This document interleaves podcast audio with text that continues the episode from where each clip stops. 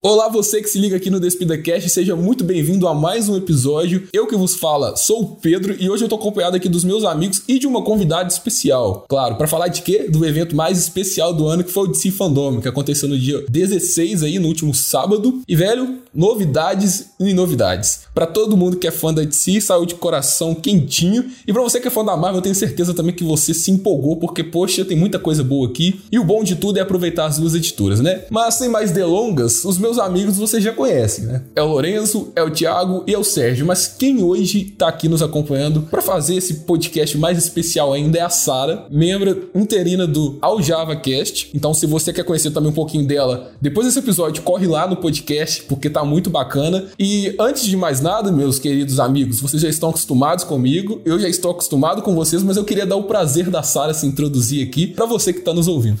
Oi, pessoal, eu sou a Sara. Como o Pedro já falou, eu faço parte de outro podcast, que é o Java. A gente também fala sobre é, cultura pop no geral, mas a gente prefere falar, focar mais nos quadrinhos. A nossa, o grupo lá de amigos se conheceu por causa dos quadrinhos. A gente prefere mais essa mídia, mas a gente fala de outras coisas também. Falamos recentemente do último trailer do Homem-Aranha que saiu. E eu também faço parte do DC Brasil Club, que é uma das, acho que se não a maior, uma das maiores páginas da DC aqui no país, falando sobre isso. Apesar de, de plot twist é que eu sou a Marvete safada, eu prefiro a Marvel, tanto no, no, nos filmes quanto nos quadrinhos também. Não, não. É, desculpa aí, mas a gente não é muito ligado assim às pessoas que só assistem filme da Marvel, porque né, é, é meio esquisito, mas enfim. É, no, nos quadrinhos também eu acho a Marvel melhor. Vocês vão argumentar que, ah, mas nos quadrinhos da DC são. Não, eu prefiro a Marvel em, em todos os aspectos, então desculpa aí. Talvez nas animações ou até as séries da DC são melhores. Mas enfim, é isso. Oi.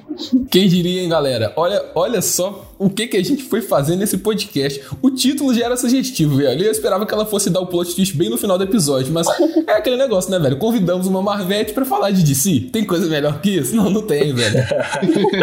o plot twist do Despida em 2021, eu ainda digo que é esse. E se tiver algum maior, vai ficar só pro review de Homem-Aranha aí, que a galera aqui tá prometendo gostar. Mas, Sara, seja muito bem-vinda, tá? Agora que você foi devidamente apresentada, sinta-se em casa para conversar com a gente. Eu sei que somos quatro nerds babões aí, né? E homens, para piorar a situação. Mas, enfim, sinta-se em casa, né? E vem curtir esse bate-papo com a gente. E agora a Sara já apresentada, eu quero dar o prazer também de vocês serem apresentados, porque a galera sabe que o Despida Cast é composto por mais três pessoas além de mim. E essas pessoas têm que dar o ar da graça também. Começando pelo Sérgio, com essa bela voz aí, Sérgio. Como é que você tá, meu amigo?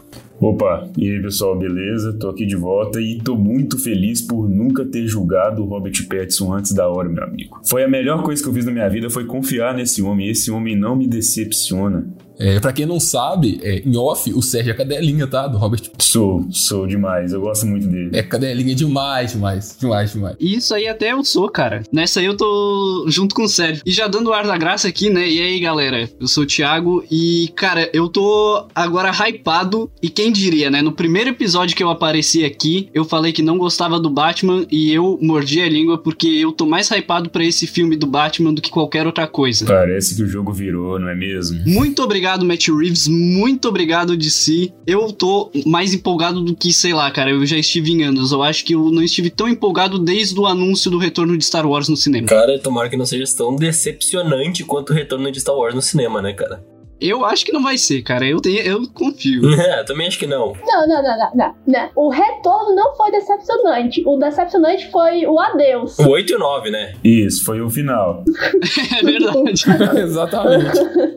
O problema é o 8 e 9 aí. O retorno foi bom, cara. O retorno foi ok. Ele não arrisca, é. mas ele entrega o que a gente gosta de ver em geral. Mas aí já me apresentando então, pessoal, aqui é o Lorenzo, como alguns de vocês já sabem, e tenho dois pontos para comentar aqui no início. Primeiro, diferente do Sérgio, eu quero pedir desculpas para Robert Pattinson. Boa, boa. Porque eu não gostei muito dele no primeiro trailer. Eu achei que ele ainda tava com aquela cara meio de jovem revoltado e não tanto de Batman no primeiro trailer do filme. Então eu não gostei tanto dele lá. Então eu já peço desculpas para Robert Pattinson, porque agora você é minha, é minha religião, o, o Petson agora. Ele tá aí pra ser o melhor Batman da história e empolguei mesmo. e segundo ponto, cara, que se vocês não lembram quem assistiu a live, lembrando, de si, algumas pessoas podem falar que é Detective Comics, mas na verdade é Despida Cast. Então vamos seguir aí. Nossa, a cabeça explodiu aqui agora. E eu já falei que isso é mentira, tá, galera? Porque você aí que tá do outro lado do seu fone de ouvido e vai cancelar a gente falando que a gente é decenalta, não entre na onda do que o Lourenço falou. DC Não, DC não é a editora. Decenalta é Despida Cast. Despida Cast, isso aí. Exato. Apenas isso. DC Despida Cast. Vocês não são desse nauto, né? Vocês convidaram a Tama, a Vete pra falar aqui. Pois é, eu não sou Decenalta, eu tenho até amigo Marvete.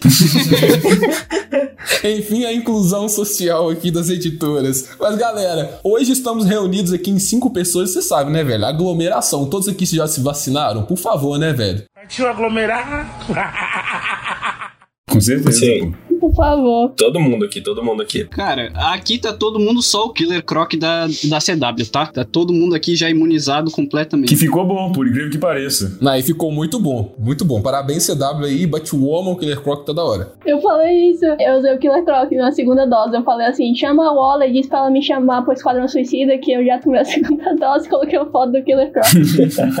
É, eu tô meio lagarto do meio aranha ainda, né? Porque eu só tô meio humano e meio. tô na transformação ali. Só tomei a primeira dose, mas logo a segunda tá vindo. Galera vacinada, devidamente apresentada. E agora vamos falar de coisa boa, né? Vamos falar de DC Fandom, porque tem muita coisa pra falar. Então, pra isso, eu separei aqui tópicos pra gente enumerar as novidades do DC Fandom, pra gente não ficar aí saindo atropelando uma novidade atrás da outra e conseguir absorver tudo na medida do possível, né? Porque, de novo, é muita coisa e é muita coisa relevante, né? Vocês aí que são fã da DC, até mesmo a Sara que tá aqui com a gente hoje, que é mais fã da Marvel, vai conseguir aproveitar alguma dessas produções, jogar algum desses jogos, por que não, né? E primeiro de tudo, vamos falar das séries, as famosas séries da DC aí, principalmente as da CW, né? Eu sei que todo mundo ama as séries da CW. Tivemos algumas novidades em relação às séries da CW, que eu tenho certeza que meus queridos colegas aqui e a Sara acompanha, né? Então, nós tivemos um anúncio da última temporada de Flash, é, com um pôster muito bonito, diga-se de passagem, e agora não estou sendo irônico, revelando as botas amarelas, né? Quem diria, né? Depois de oito temporadas, finalmente chegou. Mas, enfim.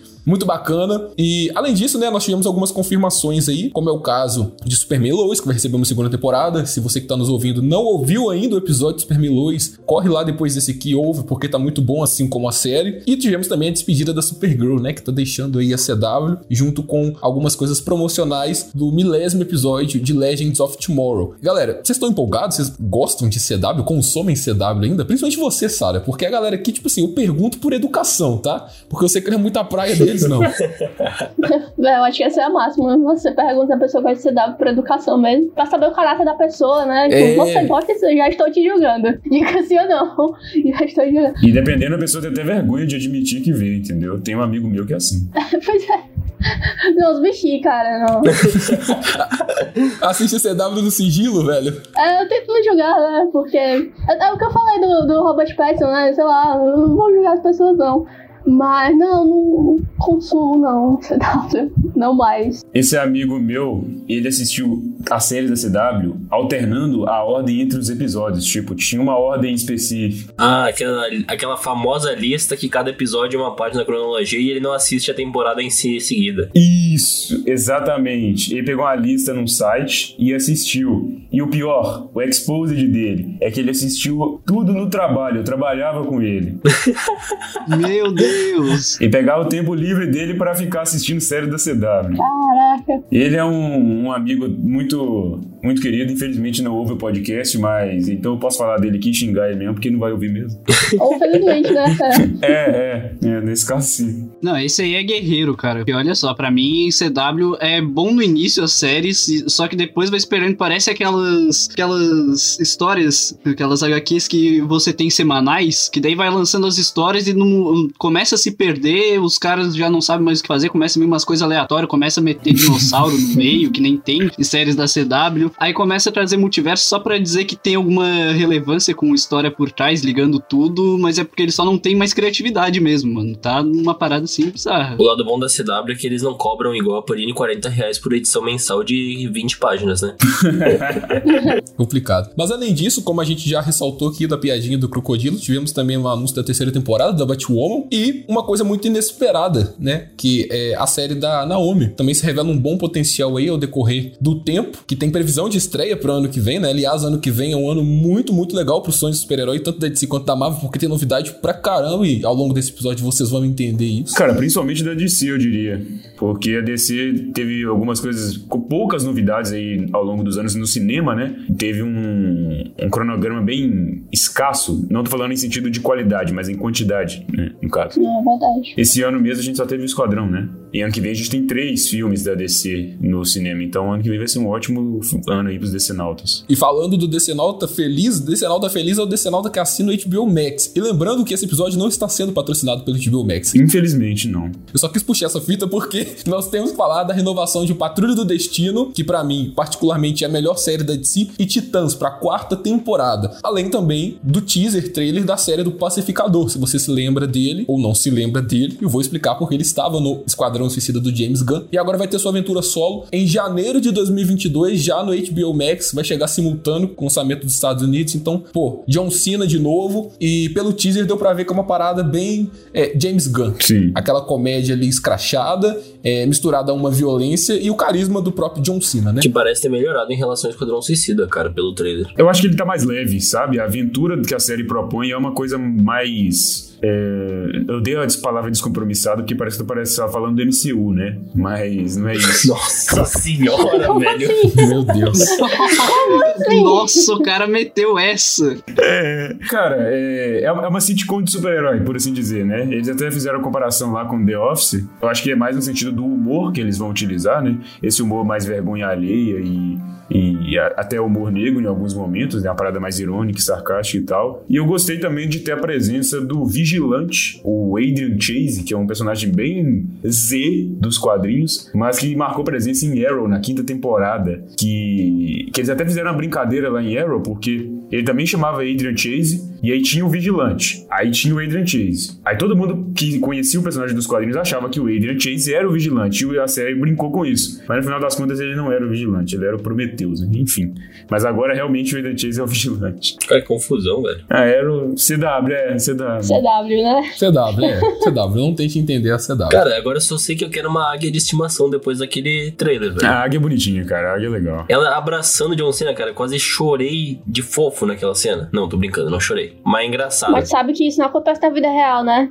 É, A águia não vai te abraçar na vida real, não, né? Tu sabe. Ela vai te meter os rasantes, cara. Toma cuidado aí, velho. É, fica ligado, se liga. Se liga, fica ligado, hein? e vai ter mais cena dele lá exibindo seus músculos de cuequinha branca. Novamente, pra você que gostou de John Cena de cuequinha em O Esquadrão Suicida, saiba que em janeiro de 2022 você tem compromisso marcado com o HBO Max pra ver mais o John Cena e, claro, o James Gunn mostrando que ele ama os Estados Unidos, né? Em uma cena de 4 minutos dele de cuequinha, de acordo com as informações dos bastidores. Dançando ainda, dançando de cuequinha. E lutando, porque também mostra no trailer que ele luta, dança e canta de cuequinha sem camisa. Isso é incrível, cara. O cara faz tudo. Não, é- ele é um gênio, cara. Ele é simplesmente um gênio. E essa questão das séries de heróis sendo de comédia é uma coisa que a gente já vê que vem dando certo aí nos últimos anos, como é o caso de da própria Patrulha do Destino, né? Que tem esse humor um pouco mais de bizarrices, e o próprio The Boys também, que eu acho que a DC apostando nisso com o Peacemaker vai ser bem bom. Combina muito, cara. É bom porque a gente. É bem, é bem o que a gente falou no último episódio de Venom, né? Da gente ver esse tipo de produções puxando pra algo mais diferente do que a gente tem de costume. Isso. Muito por conta do que o MCU trouxe, que é muito puxado pro Sim. épico, né? A gente teve com Vingadores, e aí daí, como deu certo, foi uma fórmula do sucesso, eles puxaram muito pra isso. E é bom a gente ver que isso tá mudando agora, não só aqui na DC, como a gente falou, como por parte da Marvel também, ali com Venom na Sony, etc. É um espaço que tu tem pra trabalhar um humor diferente com personagens que são mais desconhecidos, né? Como o caso da Patrulha, do Pacificador, do ou até do The Boys, que era um quadrinho não tão conhecido assim pra quem não era fã de quadrinhos, né? Pra quem não, não acompanhava, porque o escritor, o Garfienes, é conhecido, né? Pra quem acompanha quadrinhos, mas que funciona com o que deve funcionar. Com o Venom eu tenho minhas controvérsias, mas não é a pauta de hoje, né? Já cansei de xingar Venom aqui nesse, nesse VidaCast. Ah, se a gente entrar em Venom, o negócio não acaba mais, não. Continuando, vai. Não acaba não, é... Em seguida, nós temos o anúncio dos games que também foram anunciados DC Fandom do ano passado, né? E que agora retornaram com algumas outras prévias, embora não com gameplay. No caso de Gotham Knights, um jogo que se passa naquele mesmo universo do Batman Arkham, onde o Batman agora já foi dado como morto, nós tivemos uma gameplay ano passado explorando muito os quatro personagens jogáveis do jogo, né? Que é o Capuz, a Batgirl, o Asa Noturna e o Robin do Tim Drake. Esse ano nós tivemos um trailer mais cinematográfico, bem como, novamente, o Esquadrão Suicida contra a Liga da Justiça, que esse promete por ser da Rocksteady, estúdio também que promoveu essa trilogia fantástica da saga Arkham do Batman e que agora aposta na equipe não mais popular do cinema, mas uma das mais populares do cinema, porque não talvez da DC no cinema, né? Já que a Liga da Justiça sofreu essa inconstância com aquele filme de 2017 e depois voltou. Que filme de 2017? Não, nada aconteceu. ah, perdão, eu surtei, galera. Eu É. não sei de onde eu tirei essa informação, perdoe o meu erro.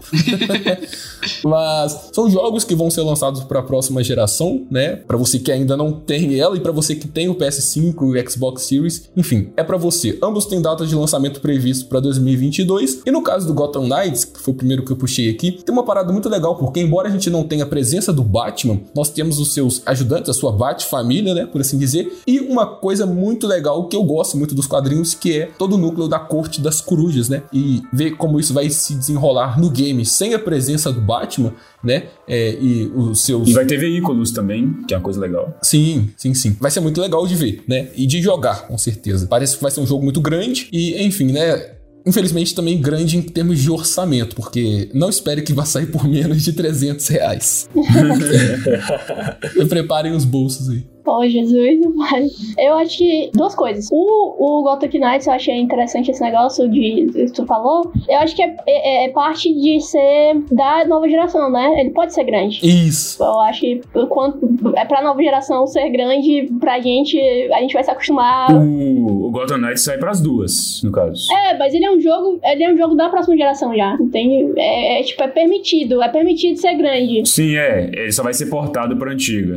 Porque a gente vê a gente vê essa evolução, que pra gente era grande nos jogos da geração passada ou retrasada, e agora é pequeno, e aí a próxima vai ser ainda maior, entendeu? Eu eu acredito muito nisso. assim. Sim. A gente vai se acostumando com o que é grande. A gente pode a gente chamar de grande agora, mas no fim dessa geração a gente provavelmente vai estar dizendo: ah, não, isso é, isso é fichinha perto do- da próxima. É. Até porque a gente não tem mais carregamento agora, né, durante a gameplay. Agora com a nova geração vindo com SSDs, a gente não tem mais esse problema dessa de ter que carregar textura, carregar mapa e etc. Então a gente tem uma liberdade muito maior para expandir o jogo tanto em tamanho de mapa para mundo aberto, etc. e tanto em conteúdo de coisas que podem ter na gameplay, ser um ter muito muito mais recursos do que a gente tinha antigamente. É. E isso é muito lindo. Até porque os É, jogos não- não, não só 4K, isso, mas- né, cara? Então, cada, quanto maior a resolução da textura, mais pesada ela é. Então, pra carregar demoraria bem mais. SSD salvando aí. Quem é nerd da informática aí, assim como eu, sabe a diferença que faz um SSD no PC, principalmente se tem o Windows 10. Também vale lembrar o nosso episódio sobre os consoles da nova geração, que também teve um convidado especial, que a gente gravou um tempo atrás aí no Despida, que a gente falou bastante sobre essa parte da nova geração. Sim, muito.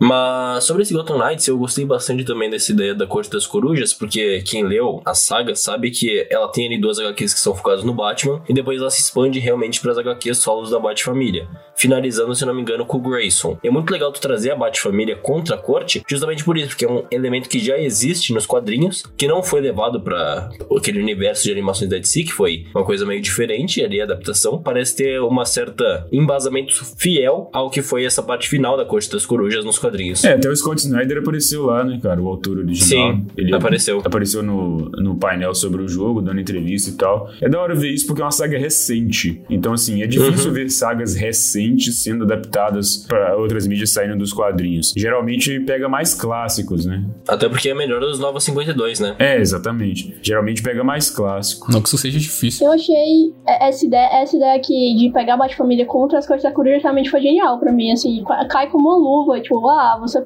você pode pensar, ah, mas como, como o vilão do Batman, né, assim, entre aspas, vai funcionar contra alguém que não é o Batman? Contra a Bat-Família funciona perfeitamente aqui, as coisas das corujas. E uma coisa que eu achei interessante foi o, o esse segundo trailer, ele articulou de uma forma que passou um, um, um tema mais sombrio do que o primeiro trailer. O primeiro trailer pareceu mais, assim, Divertido. É, divertido, sabe? E aí esse segundo trailer trouxe mais essa coisa sombria da própria história dos quadrinhos também. E eu gostei muito disso. Tipo, é, me fez assim. Acho que o útil agradável. Tipo, eu sei que vai ter essa porradaria, mas eu, vai ter também essa preocupação com a história. E, e eu gosto disso, assim. É, eu acho que a parte mais divertida se concentra na interação entre os personagens, né? Uhum. O, o, a Bat-Família. E a parte dos vilões vai ser mais séria mesmo. É, exatamente. E essa liberdade que o jogo nos traz de poder alternar entre os personagens da Bat-Família, não só em missões secundárias, como a saga Arkham fazia, é muito legal, porque você também vai ter diferentes tipos de jogabilidades conforme você escolhe um personagem, né? E eu espero que, dentro dessa proposta, como a Sarah estava dizendo aí, de ser um pouco mais sombrio por conta do lado da corte e ao mesmo tempo ser divertido por se tratar de um videogame, eles mantenham um, uma linha fiel até o fim do jogo, no sentido de não trazer novamente o Batman para resolver toda a situação que envolve a história do jogo. Sim, por favor. Se o jogo está sendo vendido como é, a Bat-família, né? É, tanto que não tem nenhum nome Batman no título, é, faz com que isso seja do começo ao fim, saca? Não coloca uma figura maior ali para resolver os problemas e nem para falar, olha, realmente, estamos no universo do Batman. É aquela coisa. Eu acho que o universo do Batman, é, entre quase todos os quadrinhos, é o mais rico em termos de variedade de personagens que conseguem se sustentar sozinhos. Então, se você não tem a presença do Batman ali, você consegue fazer uma história muito legal com qualquer outro é, ajudante dele, né, por assim dizer, e fazer com que também seja bom, sabe? Com que a pessoa fique ligada ali, porque cada um tem uma nuance e dentro de um jogo cada um vai ter uma jogabilidade. Cara, isso é muito da hora porque, assim, para mim, como eu já disse aqui algumas vezes, eu, eu particularmente não gosto muito do personagem do Batman em si, mas o, o núcleo geral da família, todos os personagens ali dentro, tirando Damian Wayne, que eu já disse também que eu não gosto tanto. Eita, polêmica. ah, não, isso aqui a gente já debateu, já brigou, já se xingou, já, já teve de tudo. Melhor Robin. ele não quer aceitar que o Damian é o melhor Robin, velho. É, ele não quer aceitar, cara. Ele é orgulhoso demais para isso. Não vou aceitar, cara. Jamais. Tim Drake. Tô com o Lorenzo nessa aí, hein? Mas enfim, isso é muito legal. Tá, não, deixa eu aproveitar essa deixa só pra dizer que, ok, eu prefiro, eu prefiro o Tim. Ultimamente eu tenho me afeiçoado muito ao Jason por causa dos últimos acontecimentos na, nos quadrinhos. E, sinceramente, Jason, coração, te amo. Mas não Jason como Robin, porque Jason como Robin é um, é um saco. Não, é. Jason como capuz é um dos meus favoritos também. É, Jason como capuz vermelho, é. Aí, é, mas, mas isso, isso dito, dizendo que eu prefiro o Team, eu tenho que dizer que o, o jogo é um pouco frustrante porque a fisionomia do, do Robin do jogo tá muito parecido com, com o Damian, cara. Aí você olha assim, uhum. aí, ó, oh, legal, vou jogar com o Damian, aí vê lá, é o Team. Tipo assim, por que descer? Por que não bota o, o Team, então, a fisionomia do Team? Tipo, é uma enganação. Ok, pronto, só isso mesmo. Acontece a mesma coisa em Justice, né? É, é. É, não tem o cabelinho, cara. O cabelinho do Tim é o, é o típico, aquele cabelinho partido no meio, assim, uhum. caidinho, assim, de lateral. Pô, zoado, assim. É, exatamente. O Robin clássico. É, só, só precisava um cabelo, só isso. Mas não. E Esquadrão versus Liga, né? Nós tivemos uma run dos quadrinhos, onde o Esquadrão enfrentou a Liga. Não sei se vocês chegaram a ler. Eu tive o prazer ou o desprazer de ler, fica aí, né, no ar, a minha opinião. Mas é, o Esquadrão é uma equipe que vem se popularizando muito no cinema e por isso que eu disse que talvez é a principal equipe da DC nessas mídias aí fora dos quadrinhos, porque a Liga da Justiça sofreu é, em uma montanha russa, né? Nessa trajetória aí da DC com o Joss Whedon, com o Zack Snyder, com o Walter E etc. Então o Esquadrão tá bem estabelecido, principalmente agora com o sucesso do filme do James Gunn, prova que vamos ter uma série do Pacificador, né, como um spin-off. E, poxa, é, essa ideia também de alternar entre os personagens vai estar presente na formação do esquadrão, que é composta pelo Pistoleiro, Tubarão Rei, Arlequina e Capitão Boomerang. E nesse último trailer a gente conseguiu ver um pouco mais sobre a Liga da Justiça. Se no primeiro nós tivemos só uma imagem do Superman ali no final, dessa vez botaram o pé na porta e mostraram a Lanterna Verde do John Stewart, a Mulher Maravilha, o Flash, então... Pô, e o Batmóvel. Sim, mas confiante para isso porque, de novo, nós temos sempre que ressaltar que o, o trabalho exemplar que a Rocksteady faz com os jogos. É, para você que não sabe, a Rocksteady é a desenvolvedora desses jogos da saga Arkham que nós tanto elogiamos, exceto pelo Origins, que é produzido pela Warner Bros. Montreal, que também tá fazendo Gotham Knights, então tipo assim, tem uma confusãozinha, mas enfim, o que eu quero deixar aqui é que nós confiamos, né? E diferente dessa saga Arkham, parece que o estilo de jogo desse esquadrão vai ser um pouco diferente, talvez ser uma parada um pouco mais voltada pro RPG, entende? E enfim, é uma coisa nova, não podemos falar ainda porque não tivemos a experiência de jogar, mas que pode dar certo por se tratar de um jogo de equipe. Eu, por exemplo, já não consigo imaginar muito bem a estética de um Esquadrão Suicida moldada conforme um Spider-Man de PS4 ou até mesmo como Batman é, da saga Arkham. É, realmente não funcionaria. Eu vejo muito mais como um jogo tipo Marvel Ultimate Alliance, assim, que tem da geração passada, faria muito mais sentido pro quesito de, de equipe, Sim, né? É bem essa a pegada que parece. E o jogo tá demorando muito é, a ser desenvolvido, então parece que eles estão tendo bastante cuidado, cara. Porque o Arcanite foi finalizado, foi lançado, quer dizer, em 2015. E foi produzido logo depois que acabou o Siri. Então teve um tempo de mais ou menos quatro anos de desenvolvimento. Sim. Né? Porque você pega o Siri que é de 2011, né? O lançamento do Niantic para 2015, mas é uma espera que valeu a pena, cara. Se vocês aí jogaram, né? E você que tá me escutando também jogou o Batman Arkham Knight, valeu muito a pena esperar porque o jogo é maravilhoso. Eu tenho as minhas ressalvas, mas não vem ao caso aqui, não vou ficar pautando isso. Mas toda é, é, a forma como o jogo conduz a ação, a narrativa, atrelado ao visual maravilhoso de Gotham, é perfeito. Então é um encerramento muito bacana pra saga do Arkham. E novamente a Rocksteady vindo aí com personagens que estão envolvidos, né? é, com é, esse universo do Batman, com o próprio Pistoleiro e a Arlequina que apareceram nos jogos do Batman. E, enfim, né? Vamos aguardar aí porque o lançamento também tá previsto para ano que vem. Então, de novo, guarde seus 300 reais aí, tá? E se você não tem um PS5, meu amigo, guarde 300 mais 5 mil pra poder comprar o PS5. aí, tem certeza que ano que vem a gente vai falar de Esquadrão versus Liga. É, eu acho que vocês tiveram a impressão de que o rosto da Harley deu uma mudada, deixaram mais ainda parecido com a, com a Margot do que do trailer do ano passado. Também tinha essa expressão. Aham, muito. E outra coisa foi aquela parte, da, aquela cena do, do Lanterna Verde descendo a escada, cara. Eu ainda não entendi porque aquilo. O cara tá, pode voar, aí ele imagina a escada pra descer, tipo, por quê? É pra descer com estilo. Ah, velho, depois que eu vi o Lanterna Verde com uma arma de fogo nos quadrinhos, então tá, eu aceito a escada. Eu não vou jogar porque se teu poder é a imaginação, eu acho que tu vai fazer a maior coisa de inútil na tua vida simplesmente pra fazer. Sim, é estilo, cara. Puro estilo.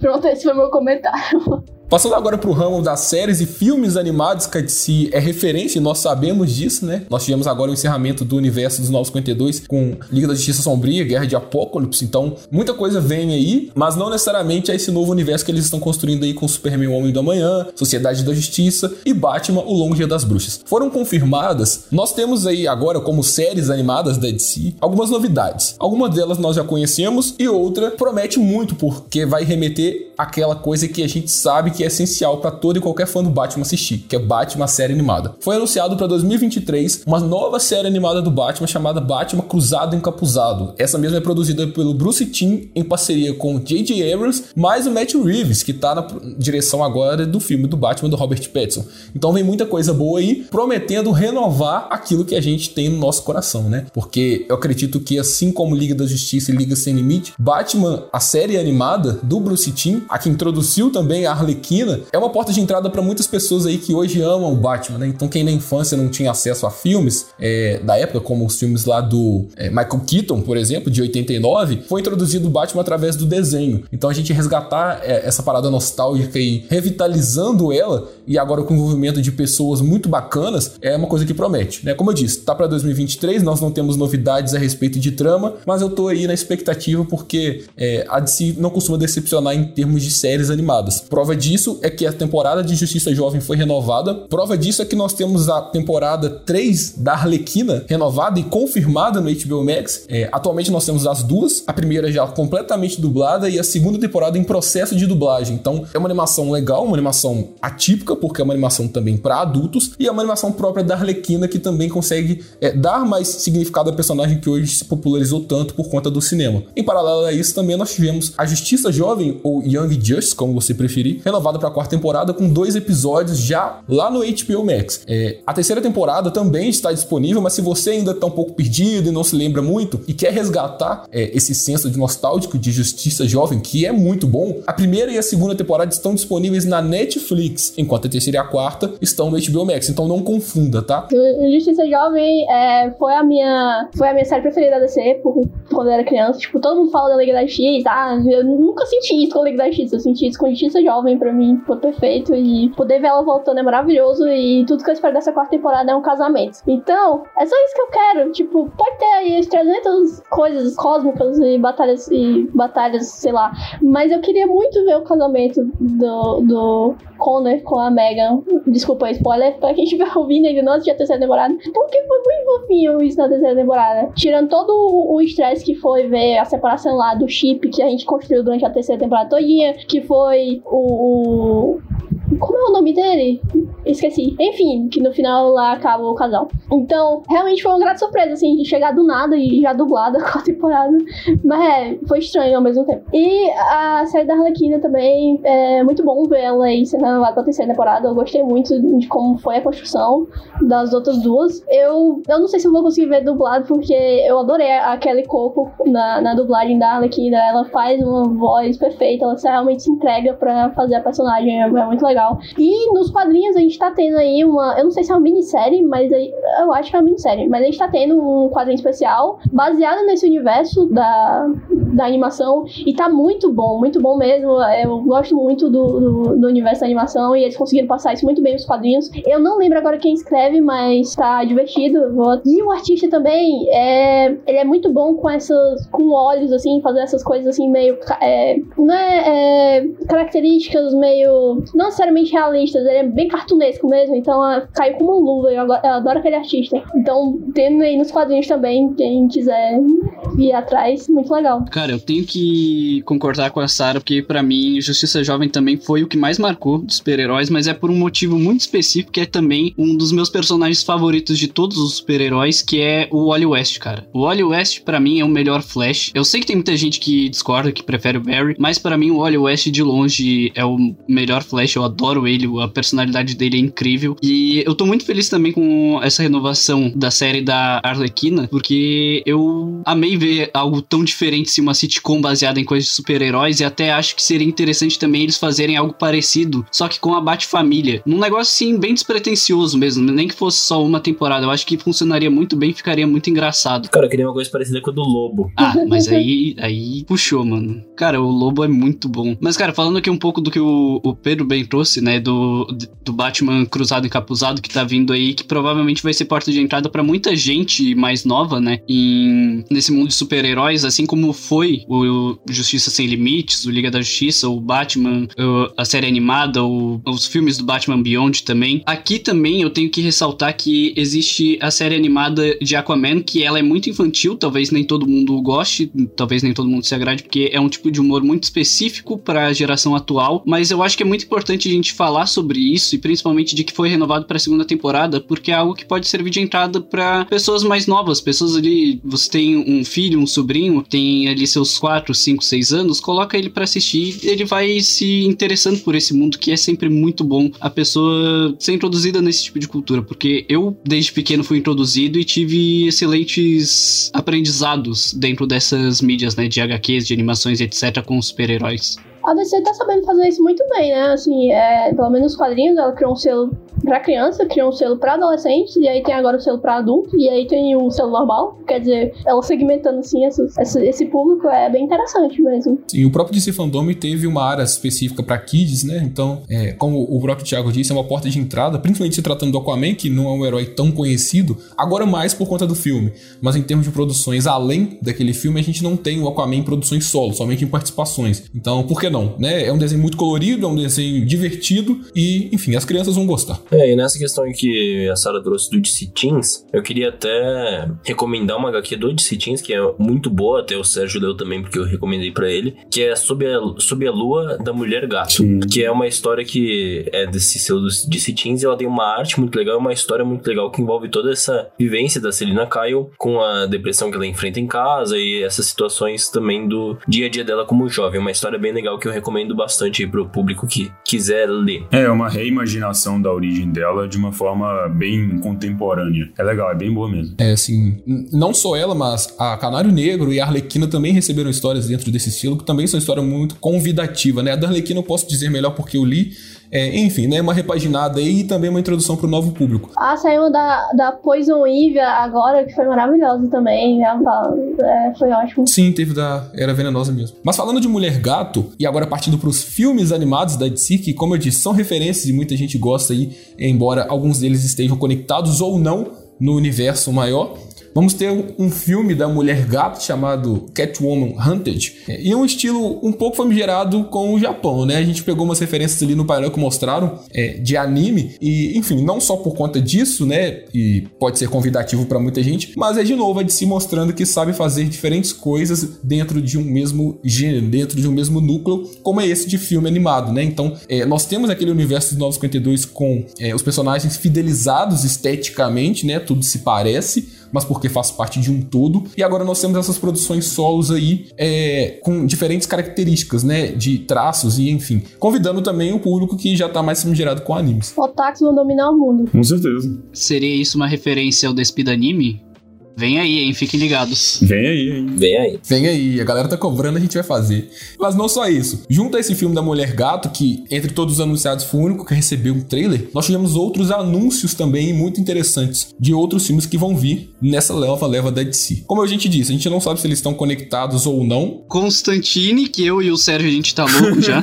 Pô, o cara já deu spoiler, velho. Eu queria falar, o cara já deu spoiler. O cara, o cara não precisa nem se segurar, velho. Ele quer falar de Constantine. eu não consigo, eu não consigo, cara. Não, não dá, cara. Constantine, cara. A gente ama esse personagem, velho. Tem três assuntos que tu não pode falar perto do Thiago que ele fica maluco, que é Sandman, Constantine e Doctor Who. Isso, exato. Não pode, não pode. Exatamente. É complicado, velho. Mas o cara já explanou aí que vai ter um filme animado do Constantine. Aliás, já temos um muito bom, chama Cidade do Demônio. E além de Constantine e Mulher Gato, como a gente já falou, nós vamos ter mais três animações, né, pra completar é, essas cinco, que é a do Lanterna Verde, embora também não temos detalhes dela, e uma do Super Sons. Detalhe, essa do Super Sons envolvendo o Damian Wayne e o John Kent é muito interessante porque vai ser uma, a primeira animação da DC é feita em CGI. Então nós imaginamos algo parecido com Tintin, enfim, que é um show de animação visualmente falando. E por último, mas não menos importante, uma animação com os personagens da Miles Stone, porque, porra, Miles Stone é a casa do Super Choque, né, velho? Então se você sabe é, e você conhece, você ama, pode ter certeza aí que o Super Choque está voltando, não só como animação, mas também, se não lhes falha a memória, é, em um projeto aí produzido pelo Michael B. Jordan. Então, finalmente o retorno triunfante daquele que alegrou as nossas infâncias do Bom Dia e Companhia, né?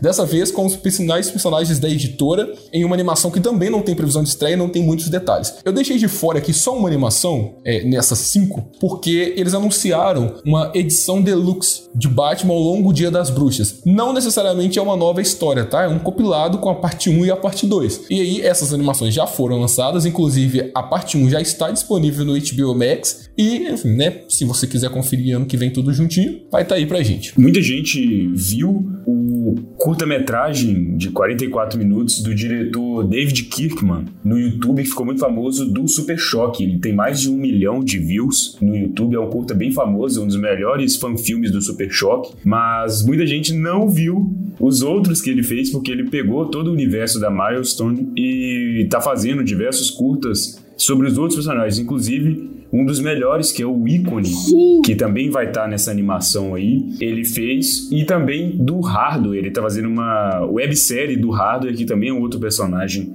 desse universo aí de da Milestone, que é chamado de Dakota City Chronicles, porque são heróis ali da cidade de Dakota, que vivem ali em regiões próximas e tudo mais, que é muito importante para valorizar o trabalho desse cara, porque ele é muito foda. Eu já troquei uma ideia com ele no Twitter, ele é muito gente boa e o cara realmente ama muito esse universo. Os filmes que ele faz, os fanfilmes que ele faz são de extrema qualidade. Então fica a recomendação aí, o canal do YouTube dele é Woke Nation Studios. Hum, muito legal. E não só isso, cara, é, os personagens da Milestone são interessantes e são importantes por conta da representatividade, né? Normalmente, como a gente já debateu aqui, por conta de Pantera Negra, é, o fato de termos protagonistas negros em Hollywood está em ascensão ainda bem, mas esse é um universo totalmente voltado para isso. Principalmente o núcleo do Super Choque, onde na própria série animada a gente conseguia ver trejeitos ali é, da relação dele com o bairro, da relação dele com o racismo, da relação dele com o amigo branco, enfim. Eu espero que isso também seja transmitido na animação e no projeto solo do Super Choque, produzido pelo B. Jordan, que tem a direção é, de um cara muito especial, tá? De nome vocês não vão saber, mas eu recomendo um projeto dele que não tem compromisso nenhum, não é a coisa mais séria do mundo, mas que é relevante, principalmente por se tratar de um projeto voltado à Disney, tá? Ele dirigiu um filme chamado safety de um time de futebol americano e ao mesmo tempo ele acompanha a vida de dois irmãos ali que passam pelas dificuldades em se manter no time. Eu assisti sem compromisso algum e saí de peito aberto. É muito bacana, é, não chega a ser dramático a ponto de receber uma classificação indicativa maior, até porque estamos falando de Disney,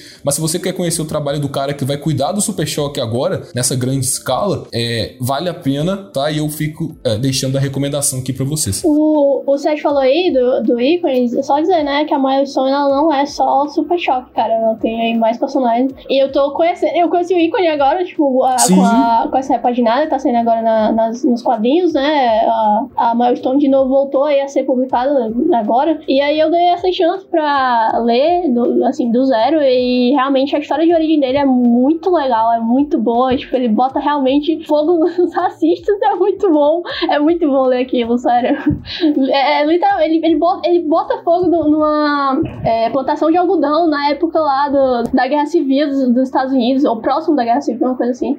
Então, é, quer dizer, do, do dono dele, né, vamos dizer assim. Então isso é sensacional, sério, é, é muito legal ver isso. Ele é o meu favorito do universo da Milestone. Todo mundo gosta mais do Super Choque, mas eu gosto mais do ícone. Ele é tipo é, ele é. o Superman e, negro. E, e é, realmente não dá pra fugir da comparação com o Superman. E a dualidade dele com a, com a, com a Rocket, né? É muito legal também, que ele é todo fechadão, ela é mais aberta. É. Isso, isso. É bem bacana. E para você, Sara, que até mesmo disse que teve um contato muito legal com o Justiça Jovem, a própria Foguete e o ícone estão lá, entendeu? Então, assim, é um universo que conversa muito com o da DC. E é por isso que é importante, né, ressaltar que, mesmo ele conversando com o da DC, ele também tem os seus momentos de glória solo, como vai vir a ser essa animação. Mas finalmente vamos chegar na parte mais aguardada aqui desse podcast, que é a hora de a gente falar dos filmes, né? Esses projetos gloriosos que a DC anunciou aí pro cinema e pro HBO Max, não vamos nos esquecer disso, porque teve muita coisa boa e muita novidade né, principalmente a respeito de projetos que ali estavam somente né, na pós-produção, como foi o caso de Adão Negro, o caso de Flash, e que finalmente recebemos os teaser trailer aí, as famosas prévias, que não nos mostram muito, mas né, nos dão ideia ali do que pode vir a acontecer. Começando por Adão Negro, velho, The Rock. A gente fez um episódio aqui no Despido sobre The Rock. Quem não ama The Rock, pô, todo mundo ama The Rock. Sara, eu espero que você também ame o The Rock. Porque aqui é 4 contra 1, aí não tem como, tem que amar o The Rock, velho. Se não amar, vou sair agora. Tchau, pessoal. é. exatamente, mentira, mentira. Não, cara, o cara tem um carisma gigante, como, como não gostar do homem? É, exatamente. E dessa vez foi liberado um teaser de Adão Negro, onde mostra o The Rock já trajado de Adão Negro, em uma espécie de caverna, e porra, ele literalmente oblitera o cara com um raio, até que o cara vire caveira. Porra, isso é muito pesado, e o Adão Negro é um personagem muito poderoso. A gente conhece o Adão Negro principalmente como antagonista, né, embora ele seja um anti-herói. E agora com o The Rock, né, protagonizando esse filme, nós vamos ter aí também um personagem mais palpável pro público, porque The Rock é sinônimo disso, né? Eu jamais imaginaria o The Rock fazendo um vilão, vilão 100%. E o Adão Negro, com toda a sua história de background, não pede para que seja um vilão, ele tem muito mais a ofertar como anti-herói. E o que me chamou a atenção foi que ano passado no DC Fandom nós tivemos muitas artes conceituais dos personagens da Sociedade da Justiça, que vocês é, sabem muito bem que vão estar ao lado do Adão Negro nesse filme. E esse ano o material foi totalmente voltado ao Adão Negro, até porque nós não tínhamos nada além de uma fanart do The Rock vestido com traje. Então, mas esse ano temos The Rock 100%. O filme está previsto para estrear no dia 28 de julho do ano que vem. E até lá, com certeza, a gente vai ter trailer, vai ter pôster. Mas o legal é que já deixou um hype, porque deu a entender de que vai ser um filme um pouco mais sério. Em contrapartida ao do Shazam, que foi um pouco mais é, family friendly, né? Até porque o personagem pedia por isso, com essa nova reformulação deles no 952. O Adão Negro vai vir com o um pé na porta, né? Expectativa alta para ver o The Rock. E é isso, velho. The Rock, The Rock sabe o que faz. The Rock não faz. Mentira, faz filme ruim sim, tá? Eu já ia falar que não faz filme ruim, faz filme ruim sim. Faz muito filme ruim. Ele faz muito filme ruim, mas ele não é o ruim do filme. Profundo, profundo. Justo. Ah, controvérsias, tá? Mas um adendo, né? Ele mesmo disse que é o projeto da vida dele. Que ele nunca se dedicou tanto antes para um projeto quanto ele se dedicou nesse. Então, por isso a gente pode esperar algo realmente interessante aí vindo dele, hein? Sim, sim. É, vamos aguardar. E esse trailer, ele passou uma vibe bem sombria, né? Em relação a Adão Negro, que é o que a gente realmente quer. A única coisa que eu fico imaginando é como vai ser isso com o Shazam. Acho que vai ser bem similar, assim como tem sido as HQs ali pós Flashpoint, 952 e tal. Mas ainda assim, não sei como é que eles vão fazer isso no cinema. Acho que vou confiar assim nos, lá nos diretores, né? O David Sandberg. Apesar que eu tô muito curioso realmente como vai ser essa introdução de um ao outro universo, que foi um grande acerto da DC fazer filmes separados para eles, não introduzir o Adão como um vilão logo no início. Tempo ao tempo. E falando de filmes separados, nós sabemos que a jornada do Aquaman vem sendo solo após os eventos de Liga da Justiça, mas ele ainda coexiste com esse universo do DCU, embora o Walter Ramada tenha vergonha de assumir, né? E para isso, voltamos aqui então com Aquaman 2, sob a direção novamente do querido e glorioso James Wan, que fez um filme fantástico e visualmente incrível. Aliás, eu tenho uma reclamação a fazer com a academia do Oscar, tá? Que não incluiu Aquaman na premiação, nem entre os indicados, e Aquaman 2 promete ser um filme ainda mais grandioso. Prova disso é que durante o painel do DC Fandom,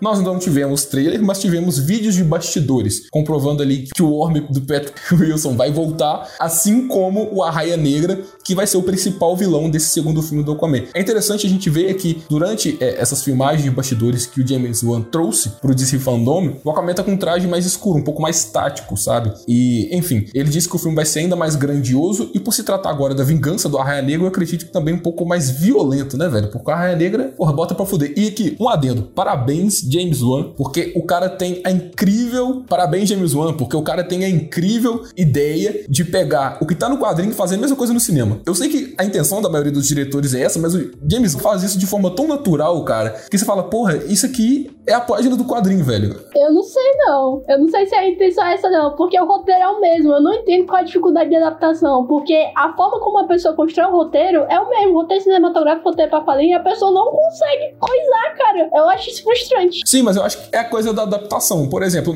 no caso do uniforme, eu acredito, né? E agora, novamente, dou parabéns ao James Wan, porque adaptar o uniforme do Aquaman pro cinema não é uma coisa muito fácil. O uniforme do Aquaman nos quadrinhos é galhofa. Você pega um cara ali de verde e laranja, velho, com cabelo loiro e um tridente. Mas isso no cinema poderia ficar a coisa mais tosca do mundo. E o James conseguiu fazer uma coisa muito épica com isso, sem ter vergonha de usar essas cores. Claro que, como eu disse, em Aquaman 2 nós vamos ter é, esse visual um pouco diferente do próprio Arthur, mas talvez vai conversar com a proposta do filme que a gente ainda não sabe o que vai apresentar além do Arraia Negra como vilão principal. Eu ia falar que podia ficar tosco estilo estilo aparição, né, que não do Arthur Curry, né, que não chega a ser o Aquaman ainda em Smallville. Pedro, mas fica a pergunta aí. Se o James Wan disse que esse filme vai ser mais grandioso, quer dizer que ele vai ter explosões maiores ou vai ter mais explosões durante o Ou filme? mais água. Mais água.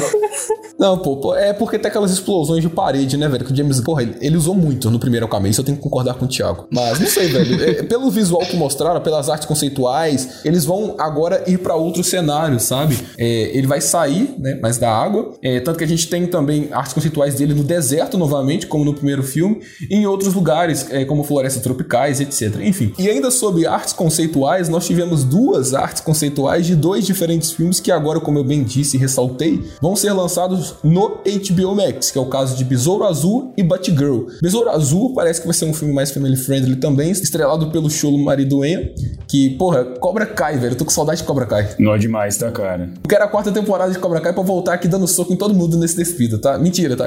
Mentira. só tô animado. Eu tô animado. Eu sou cadelinha do chulo, não tem como. E Besouro Azul tem tudo pra ser um filme muito legal, porque se trata de um personagem também que não é propriamente americano e do diretor também não é. Então, ver de novo essa diversidade na DC e agora num projeto é, dedicado ao HBO Max é legal, porque atende também diferentes públicos, né? A gente sabe que o público do cinema é um pouco diferente do público do streaming. O público do streaming é um público que tá mais aberto a coisas co- é, como a gente discutiu no próprio episódio, como a gente discutiu no episódio de Round 6, né? Que o streaming proporciona essa diversidade, essa aceitação, a diversidade multicultural mais fácil que o cinema. Então tá aí, Besouro Azul, a gente teve uma arte conceitual e o uniforme, porra, quase 100% fiel ao dos quadrinhos. Estou na expectativa. Quanto a Batgirl, nós sabemos que esse filme vai trazer o J.K. Simons de volta como comissário Gordon. E aí a gente já acende uma lâmpada na cabeça falando, pô, será que o Ben Affleck vai voltar como Batman? Então, E falaram que vai ter um Batman. os diretores realmente confirmaram que vão ter o Batman e disseram que vai ter o Batman definitivo, o Batman original. Mas pode ser que esse não seja o Ben Affleck, né? Nós não sabemos ainda muito por conta do Flash. Eles falaram, mas não falaram. É, exatamente, porque isso é um grande spoiler, né, cara? Pois é. E como o Flash vai ser lançado antes e as respostas vão ser dadas em Flash, nós vamos ter que aguardar um pouquinho. Mas gostei da Leslie como Batgirl, ela vai estar ruiva no filme, confirmaram isso. E de novo, com o lançamento no HBO Max, eu acho que expande também a possibilidade para um mini universo do Batman com essa personagem. Ou restaurar o universo Snyder, né, cara? Ah, meu Deus, lá vamos nós. Não, esquece isso. Lá vai Lorenzo surtando. Não tinha necessidade da atriz ser, ser ruiva, não, porque ela é morena, saca? A gente vai entrar nessa polêmica também, tipo, da, da Sasha Kali, que era pra... Ah, não tem esse dela ser loura também lá, não. É, será, velho? É. Não, não, não tem. Mas, tipo assim, é, eu acho que o pessoal às vezes fixa, se apega muito a essa questão visual que não importa pra personagem. Tipo, não faz diferença na narrativa ela ser ruiva, ela ser loira, ter o cabelo verde, azul, não importa. É. Então, eu acho que é mais uma questão, tipo assim, não vamos fazer o fã que, que é chato ser mais chato e ficar tentando boicotar o filme. É mais pra. Ah, eu não acho. Até porque se eles deixassem de fazer isso também, eles iam ser apedrejados do mesmo jeito. Então, tipo assim, o fato de fazer não é pra agradar o fã. É porque combina com a proposta estética da Batgirl. Então, tipo, eles estão respeitando o conteúdo. Da mesma forma que se estivessem adaptando, eu não ficaria ofendido, entendeu? Eu também não. Eu, para mim, ela pode ter o cabelo de qualquer cor. Não faz diferença pra personagem. Tipo, não é uma coisa que influencia na narrativa. É só um detalhe, sabe? É. E por que a gente falou do Flash? E que o Flash vai redefinir todo esse porquê ou então qual Batman vai estar em Batgirl? Porque em Flash nós tivemos um teaser revelando a volta do Batman do Michael Keaton, como já era esperado, bem como a participação do Batman do Ben Affleck nesse filme. Além disso, a introdução da Supergirl, e é bom ressaltar para os leigos que não é a Supergirl prima do Superman, não é a cara Zor-El, tá? É uma outra Supergirl e que vai combinar muito mais com a proposta desse filme. E um outro Barry Allen que até agora a gente não sabe muito bem o que é, tá? Eu vi gente na internet aí dizendo que ele poderia ser o Jay Garrick da Terra do Batman do Keaton, velho. Embora seja o Ezra interpretando. Foi longe. Com a cara do Barry? Nossa! Doideira. Mas não sei, cara. Enfim, vindo de Flash, dá pra esperar tudo, velho. Porque Flash é loucura. Teorias de que esse outro Flash é o vilão, na verdade. Hum, Eu prefiro não acreditar nisso. E é um filme que teve um teaser é, revelando algumas coisas, principalmente a respeito do universo do Batman do Keaton, porque a gente vê a Batcaverna dele e no final sabemos que aquilo ali é o Batmóvel do Keaton. E tivemos um vislumbre do traje do Keaton, né? Um pouco de costas ali com os dois Flash e a Supergirl recrutando ele no final do teaser. É um teaser que claramente mostra que o filme ainda está em fase de pós-produção, até porque ele está agendado para ser lançado no dia 3 de novembro de 2022, ou seja, um ano né, velho? É muita coisa. A gente sabe disso porque o primeiro teaser de Batman, comparado a esse trailer que saiu agora no DC Fandome, é uma parada muito mais evoluída. Você vê ali que realmente finalizaram as cenas. Diferente do primeiro que, como o próprio nome diz, é teaser. Então ele está te preparando pro que vai vir o conteúdo é, oficial, não é? Mas, enfim, muitas teorias para fazer a respeito desse Flash aí, porque quando mexe com o multiverso, velho, é, nós podemos criar infinitas possibilidades aqui, teorizar infinitas bobeiras, que vai que uma dessas bobeiras realmente seja o que pode acontecer. Dá pra fazer um, um podcast só desse teaser. É, exatamente, de tanta coisa que dá pra falar. Nós sabemos que vão ter dois Batmans, né? E, enfim, um deles a gente sabe que é o Batman do Ben Affleck. E aí, em um certo momento desse teaser, aparece um capu no chão com sangue. E muita gente teorizou que esse poderia ser o capuz do Batman do Affleck. E eu realmente agora estou crendo que isso pode acontecer, porque nós sabemos, e não vamos nos iludir, que nem o Lorenzo com o Snyderverse, Caraca. que o Snyderverse acabou. Não existe mais pra DC. Entregaram o Snyder Cut e pronto, a gente se contenta com isso. Claro, a gente quer ver mais o Snyderverse, mas a gente sabe que não vai rolar, velho. E isso é pura ilusão de fã. Então, é, faz muito sentido pra mim eles matarem o Batman do Affleck ali e colocarem um ponto final em tudo que liga essa incógnita do Batman dele e o Superman do Cavill, porque a partir dali eles podem seguir com uma outra linhagem. E aí voltando um pouquinho no que a gente disse de Batgirl, quando os diretores falam que a partir de agora vai ser o Batman definitivo pra essa Batgirl, quem sabe esse Batman pode ser o Batman do Michael Keaton? Um Batman mais velho, um Batman aposentando e agora tendo a Batgirl como uma das principais figuras de Gotham ali, enquanto no outro universo a gente já não tem mais a figura do Batman do, Na- do Affleck, abrindo então portas pro Batman oficial do cinema da DC ser o do Robert Pattinson. Ah, não, não vem com essa não. Pra mim faz sentido eles matarem. Cara, acho que faz sentido, e principalmente essa parte do Keaton, por ele ser velho, eles podem usar ele simplesmente como um simples mentor ali pra Batgirl, e não precisam usar ele em cenas mais de ação urbana, usar ele em um filme propriamente pro Batman. É tipo o Batman Batman do futuro. Eles não precisam dele pra ser um Batman mesmo. Então foi o que eu e tu, a gente teorizou ontem, né, enquanto assistia, que a gente vai falando e foi fazendo sentido na nossa cabeça. Parecia dois loucos conversando, mas deu certo. e ainda, eu, tam, eu só não acho que o Robert Pattinson possa ser um Batman principal num universo compartilhado. Não vai, não. Principalmente porque eu acho que o Matt Reeves não trabalha assim. Eu não quis dizer do universo compartilhado, eu disse da DC no cinema, até porque você tá vindo aí. Ah, sim, isso eu concordo. Não, então, é isso que eu tô falando. Não do DC, não tem. Não, não, eu pensei que tu, eu pensei que tu tinha. que tu ia botar ele como se, tipo, um universo do Batman no CEO. Não, pô, eu até falei, tipo assim, eles terminam com a incógnita do Batman do DCU matando o do Affleck. E aí você deixa o Batman do Pattinson como principal figura do Batman no cinema, não nesse universo. Fora as séries spin-off do- dos personagens, né? Gotham, dos- da polícia lá e do Pinguim.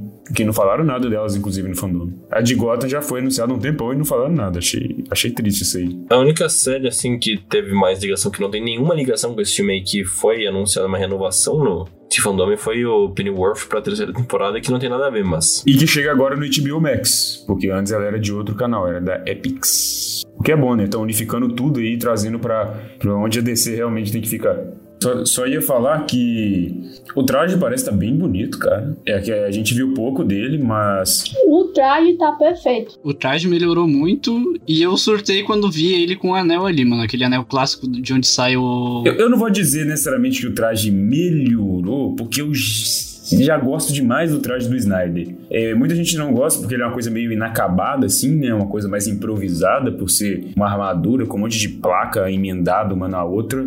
Mas eu acho essa pegada muito estilosa. Então, particularmente, se continuassem com o traje do da Liga da Justiça, não iria me incomodar, eu ia gostar. Mas que bom que mudaram, trouxeram uma coisa mais fiel aos quadrinhos, né? Pelo pouco que a gente conseguiu ver ali. Mas eu já gostava do outro, então pra mim não foi nem necessariamente uma evolução. Manter um padrão de qualidade, ao meu ver. Mas muita gente não gosta do que eu gosto. Eu gostei do teaser, pra mim foi o, o que mais hypou, assim, depois do, do Batman. Foi esse, porque eu tô com expectativa zero pro filme. Zero? Que isso? Zero? Porque já anunciaram tanta coisa.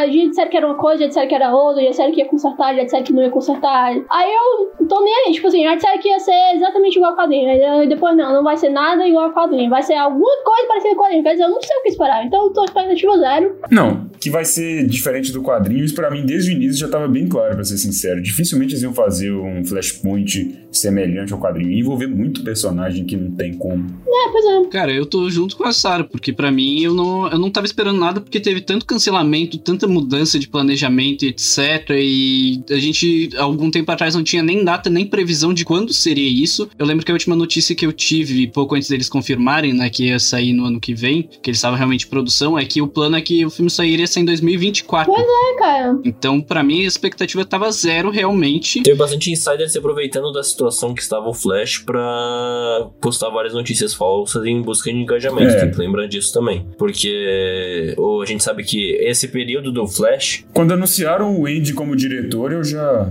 hypei, cara. Ele é muito bom. E esse negócio do Flash teve, teve bastante problema em relação à produção, principalmente por causa da intriga judicial entre o Ray Fisher e o Walter Hamada. Então, teve muita gente que se aproveitou realmente dessa situação que existia, né? Pra fazer essas notícias assim, caça-cliques, famoso caça-cliques. Então. Mas eu tô gostando bastante, tô achando que tá sendo um projeto bem estruturado esse do Flash. E parece que tá sendo, fazendo bastante sentido até agora tudo que eles montaram. Tô bem curioso pra como vai sair esse resultado final. Assim, foi uma surpresa muito, muito é, gratificante esse, esse teaser. Porque parece realmente bem estruturado. É, o futuro vai depender dele, né? Eu pensei que eles não iriam fazer algo tão grandioso logo. E agora fica a pergunta: era o Flash Reverso dando aquela primeira fala sobre o Flash ser egoísta? Pelo amor de Deus, velho. Quem. Mano, o Lourenço tá com isso na cabeça, cara. Quem narra o trailer do Flash é o Batman do Michael Keaton. De onde você tirou o Flash reverso, velho? Cara, eu acho que o Flash Reverso tá no filme, é só isso que eu falo. Meu Deus do céu. Eu acho que se fosse utilizar o reverso, eles poderiam utilizar depois. Eu acho que não seria agora. Porque esse filme agora, além dele ter que contar mais sobre o Flash, ele tem que arrumar essa, essa doideira que tá o universo DC aí. Então acho que seria muita coisa. Melhor eles manterem o foco no reverso depois. Não, já é muita coisa, né, cara? Porque você tem a Supergirl introduzida ali, os caras falam, pô, de onde que essa mina veio, velho? Cadê? Por que, que ela não é loura? Saca? É, viu, viu? Como é muita coisa e você fica confuso, é melhor não esperar nada, não. Eu acho que, eu acho que o segredo não tem expectativa. Vocês já começaram errado. Vocês que têm expectativa já estão errados.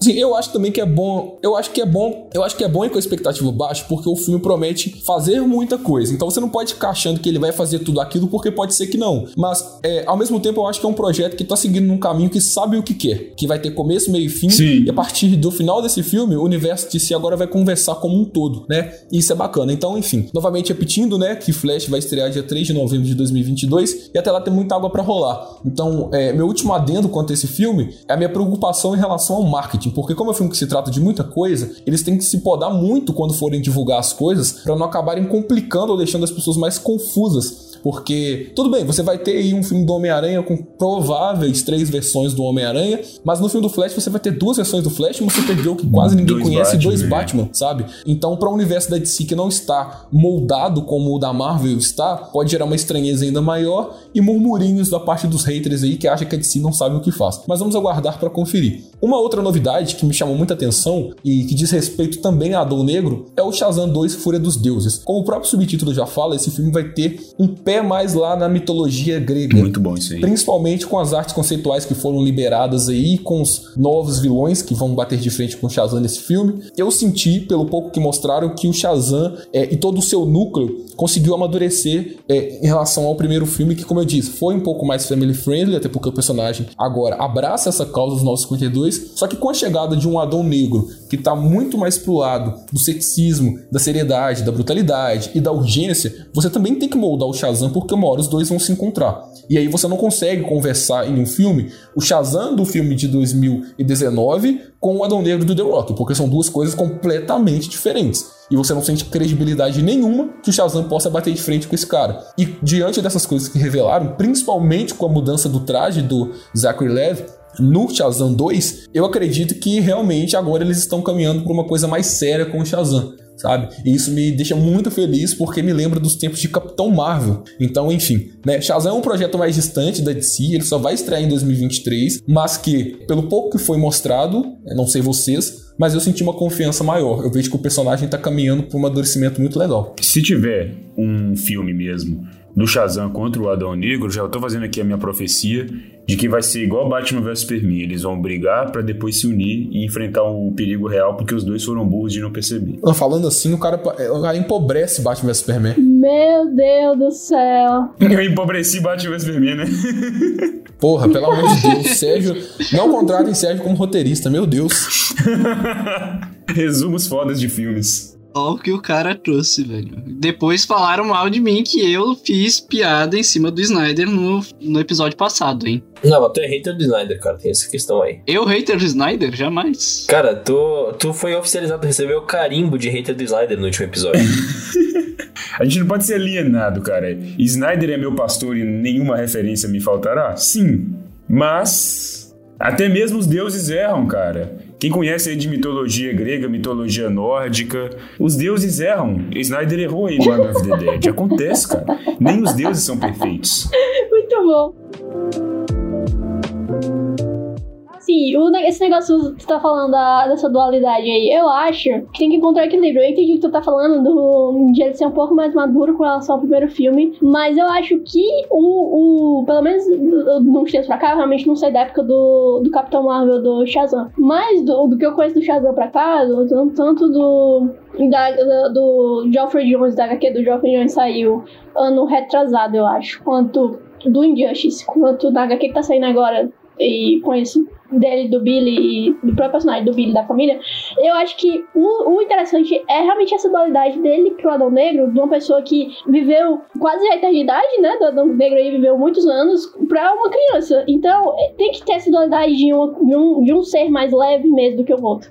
Mas eu entendo que tu tá falando, tipo, no sentido do, do tema do. É, do tema do filme, assim, né? Saber equilibrar isso de uma maneira que funcione. Eu entendo isso, assim. Não, não pode ser muito, muito engraçado, né? Porque não vai bater. O tom. É. Tem Tá. que, Acho que o tom é o que mais importa nesse caso. Eu vou pegar de exemplo aqui o Thor Ragnarok, que em vários momentos tu não sente o, o tamanho do vilão, que pode ser a, é a Hela, por exemplo, justamente porque tu vê o Thor Uhum. fazendo uma piada na cara dela, assim, que desqualifica. Não dá a impressão de que o vilão é uma ameaça, justamente porque é o herói. É, parece que estão em filmes diferentes. É, que estão em filmes diferentes, então. Parece que ela tá atuando no, pra um filme e ele tá atuando pra outro.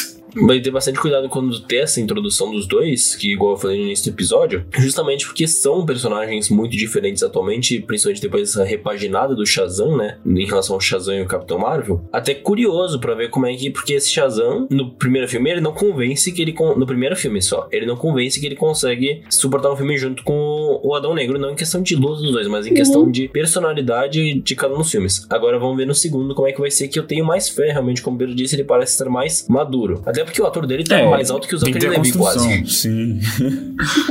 É, cara, esse, esse negócio de filme com criança é, é meio difícil, porque você tem que correr nas gravações, o pessoal vai estar grande. Quando lançar o filme, ele já vai poder fazer o Shazam. Exatamente, cara. Enfim, esperamos ansiosos aí por Shazam, né? E é um personagem muito bacana, assim como o Adão Negro, né? E acredito que agora com o The Rock encabeçando a franquia do Adão Negro, né? Junto à Sociedade da Justiça, a DC vai dar um certo destaque para esse núcleo aí do Shazam propriamente dito, né? Mas por último e não menos importante, na verdade acredito que até mais importante, porque foi o único painel que recebeu um trailer propriamente, diferente de outros aqui que a gente comentou, que era um teaser, né? Uma prévia ali bem curtinha. O Batman do Matt Reeves e do Robert Pattinson finalmente empolgou mais do que tudo nesse mundo. Falo isso porque o primeiro teaser de Batman foi muito bacana, embora o Lourenço tenha criticado a coreografia de luta em uma cena de 5 segundos. Lourenço, nosso grande mestre de MMA, É isso aí. Exatamente. faixa preta de Kung Fu. Aulas em particular, tá? Manda DM lá. Eu ainda repito, o Robert Pattinson não estava convencendo tanto como o Batman no primeiro, e nesse segundo convence bem demais. Pô, convence, velho. E que e trailer fantástico, velho. Que trailer fantástico. É, parece que finalmente o Batman vai ter uma abordagem é, mais investigativa, né? Diferente de outros Batmans do cinema que, sim, tiveram suas características, mas não necessariamente foram aprofundados nesse lado detetive. O que é um lado que eu gosto muito, principalmente que tá presente na franquia Arkham, que eu amo de paixão. Você investigar ali os crimes, né? E principalmente as charadas incansáveis do Nossa. charada nos jogos. Ah, pelo amor de Deus. Você só faz aquilo pra salvar a Celina, porque pelo amor de Deus. Porra, pelo amor de Deus, é, é literalmente isso. É muito chato, velho. E eu espero que o Charada aqui não seja tão chato que nem nos jogos, né? Enfim, é, mas o Batman tem tudo pra ser uma graphic novel. Embora a gente saiba que essa franquia do Pattinson foi encomendada pra três filmes, tanto com ele quanto com o Matt Reeves na direção, eu consigo ver nesse trailer de Batman uma coisa muito única, tanto esteticamente é, quanto em termos narrativos, porque sabemos sim que o Batman é um personagem que propõe esse tipo de história, é um personagem muito maleável no sentido de você contar uma história de ação, uma história de amadurecimento, uma história de perdas, ou até mesmo uma aventura descompromissada, como era a série de 66, né? Mas finalmente aqui nós temos um filme que, porra, com certeza vai estar em alguma categoria do Oscar, não falo talvez por roteiro, mas nós vimos que o trabalho de produção é muito bacana. Fotografia, cara. Nossa, tá muito bonita, pelo amor de Deus. Inclusive, o Matt Reeves postou no Vimeo, né? Já que lá ele não perde qualidade em relação ao YouTube, o trailer em 4K. Que ali destaca ainda melhor como tá bonita a fotografia do filme. Me lembrou muito o, o, o Denis Villeneuve no, no Blade Runner, justamente por causa do laranja, né? Aquelas cenas em, em que tem laranja ao fundo.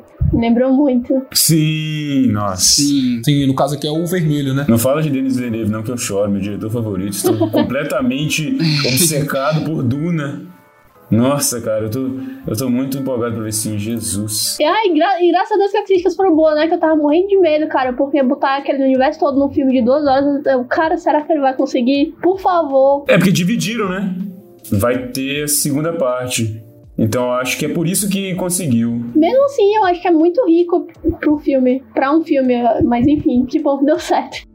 Não, com certeza, muitas coisas vão precisar ser. é, vão precisar ser resumidas de certa forma. É. Porque se eu não me engano, não me engano, não me engano, o diretor de fotografia de The Batman é o mesmo diretor de fotografia de Duna. Olha E aí. também de O Mandaloriano. Ele dirigiu três episódios de O Mandaloriano, a fotografia de três episódios, que seria 1, 3 e 7. Capítulo 1, 3 e 7 de O Mandaloriano foram dirigidos a fotografia por ele. O cara não é pouca coisa. Acaba sabe fazer. Então a gente já, já sabe aí de onde veio esse, esse, esse charme todo da fotografia, né? O cara, o cara tem o, o, o currículo já de peso. A, a virada de câmera no final, eu fiquei pensando assim, é, que ele filma o Batman de cabeça pra baixo, né? Eu fiquei pensando assim, esse cara deve ter pensado, cara, todo mundo já filmou o Batman do, de, de, de cabeça normal, cabeça pra cima, vindo na sua direção com vontade de bater no vilão. Vamos filmar de cabeça pra baixo? Só pra ser diferente, tipo assim, do nada. É, foi muito legal. E o carro tava de cabeça pra baixo, ele pegou o ponto de vista do pinguim, é muito da hora isso. Igual quando, quando o Batman pula do prédio lá, as polícias vêm atrás dele, ele pula com um wingsuit, ele bota a câmera nas costas do Batman, mostrando ele desse, caindo de um wingsuit. Achei isso sensacional também. Me lembrou até o salto de fé do Assassin's Creed. Aham, muito isso. Caraca.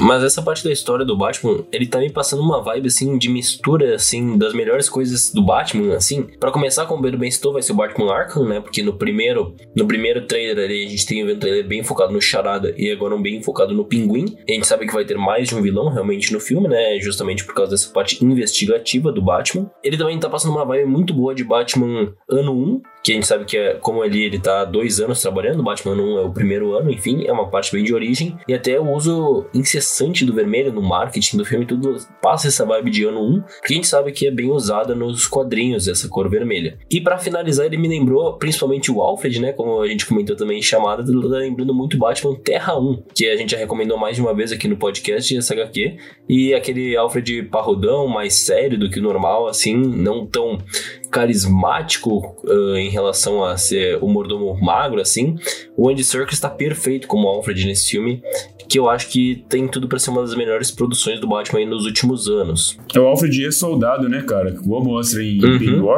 Sim. É, que, e, e o, o de Terra 1 deixa isso muito mais claro do que os outros, né? E, Isso. É, ele, ele me lembra mais o Exterminador do que o Alfred dos quadrinhos, aquele Alfred do Terra 1. tá doido, muito bom. Seria muito bom se eles explorassem esse lado do Alfred também, que sinceramente seria legal. É bem provável que aconteça, porque como a gente já tem três filmes encomendados, é- a gente pode até talvez ter um spin-off mais focado nessa parte, que eu acho que seria muito interessante trazer. É, ele pode participar de alguma produção ligada, né? Supondo que em algum momento eles introduzam alguma coisa ligada à O que eu acho difícil, mas. Uhum. Inclusive, eu fui, um, eu fui um incessante defensor da série Pennyworth quando ela foi anunciada. Porque o pessoal tava zoando, falando, Pedro, ah, a série do Alfred, não sei o que, vão fazer uma série sobre um cara levando café. E eu fui um incessante defensor dessa série do início ao fim. Sim, não, é. Aí o cara defendeu Pennyworth, mas não defendeu Robert Pattinson. Aí não tem como. Difícil, difícil. Não tem como, não, cara. Não tem como. Não é brincadeira. Ah, e também tem até aquela cena famosa lá do, do Jovem Titãs em ação no cinema, que eu sei que muita gente não gosta, mas eu particularmente acho uma animação engraçada,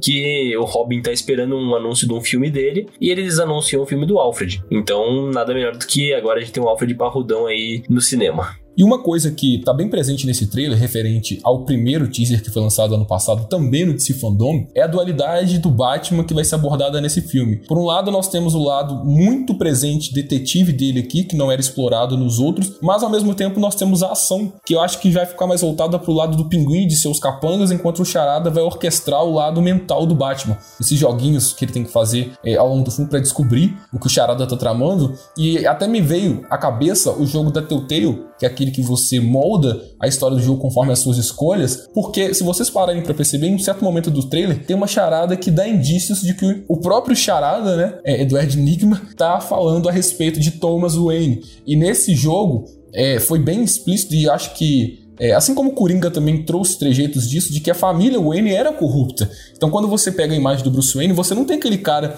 é, inabalável, todo certinho, de que veio de uma família justa, impecável, de que sempre ajudou Gotham. Não, a família Wayne estava relacionada à máfia de Gotham também.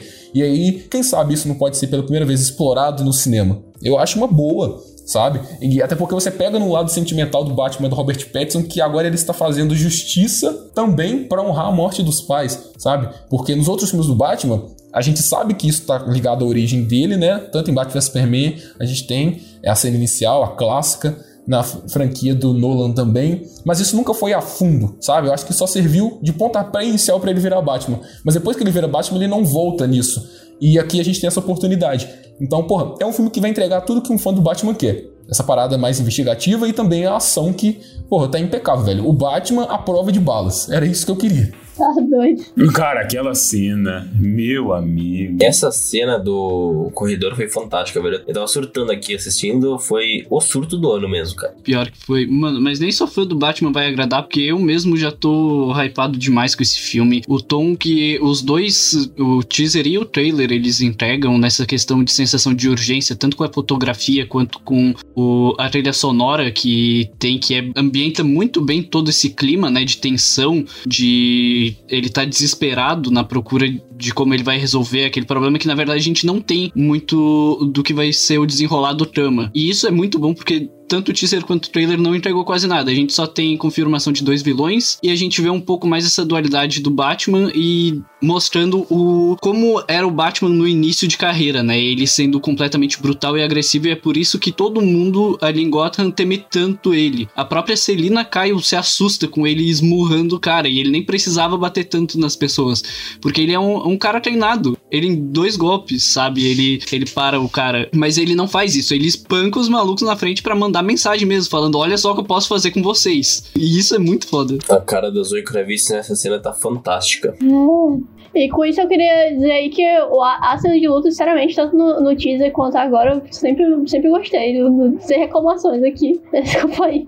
É, o cara tá desequilibrado, mano. Ele, ele, ele eu, eu acho que vai ser sobre uma questão dele superar essa corrupção mental que ele tá sofrendo por causa do, do- do- da profissão, por assim dizer, né, de, de vigilante, e como o Charada vai conseguir manipular essa, essa, esse lado dele Pra talvez até fazer o. usar o Batman como peão pra cumprir os objetivos do Charada. Seria muito inteligente se eles conseguissem fazer isso de uma forma da hora. Sim. Provavelmente eles vão trazer muito do início da, do código de moral do, do Batman, né? De não matar. É, ele lidando com isso, de não passar do limite. Quem mata é Deus. Ele só deixa com o crânio quebrado na, na rua.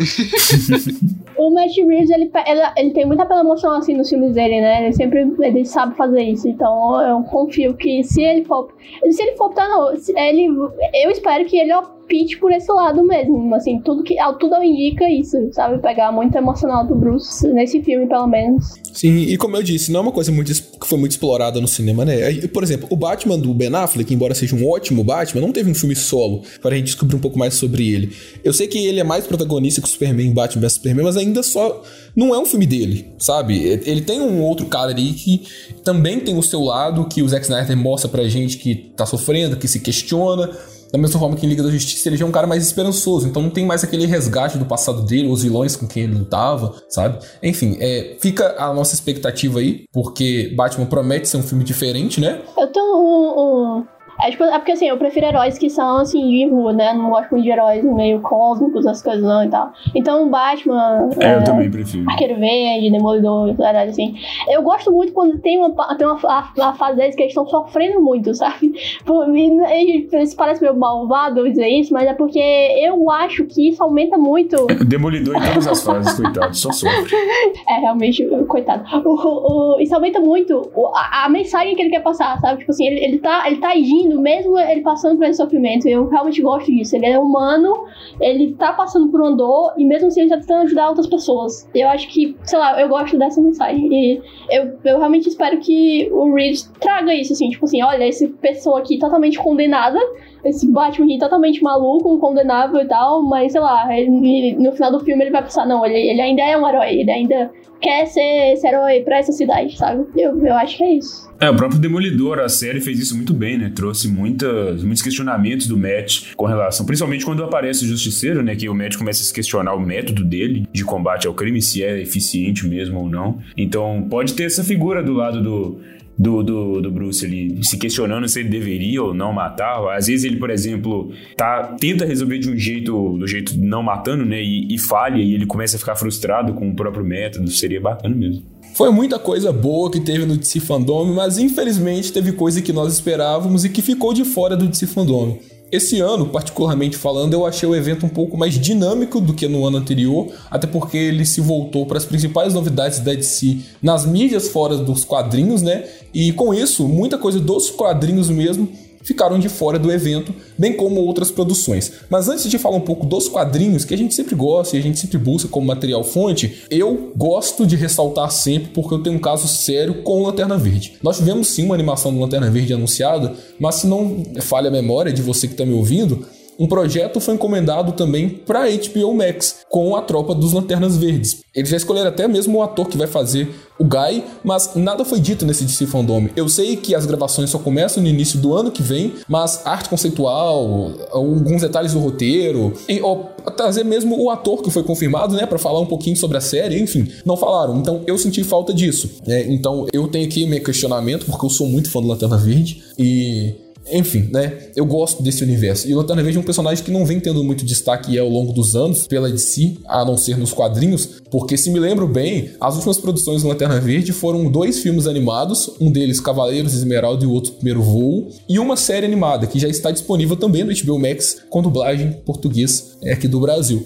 Mas fora isso, eu acho que eles ainda se frustram muito por conta do filme do Ryan Reynolds e tem medo de trazer Lanterna de novo, tanto que o Lanterna foi cortado aí do Snyder Cut. Tinha tudo para introduzir o John Stewart aí, o cara filmou o John Stewart no quintal de casa para colocar no filme e acabou que não entrou, entendeu? Então, enfim, eu sinto falta dessa parte da DC porque eu, como leitor de Lanterna Verde, sei que a mitologia dos Lanternas é muito grande, principalmente com a fase do Jeff Jones, os 952, que trouxe o conceito das outras tropas. E, pô, você pôr uma parada dessa que é, ganha muito pelo universo e pela sua mitologia, atrelado a um visual muito convidativo, faz falta em um universo, na verdade um universo não, em um momento onde nós temos aí na concorrência produções como Guardiões da Galáxia.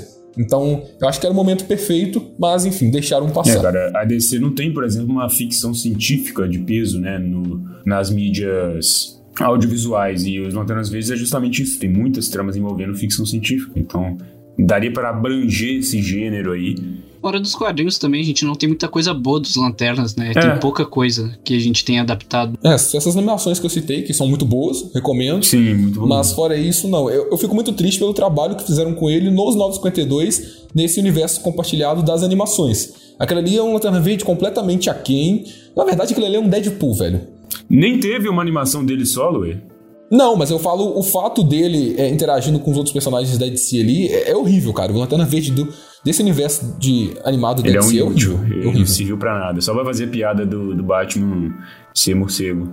Aí, cara, o bichinho, coitado do Ron. Ah, pelo menos ele apareceu.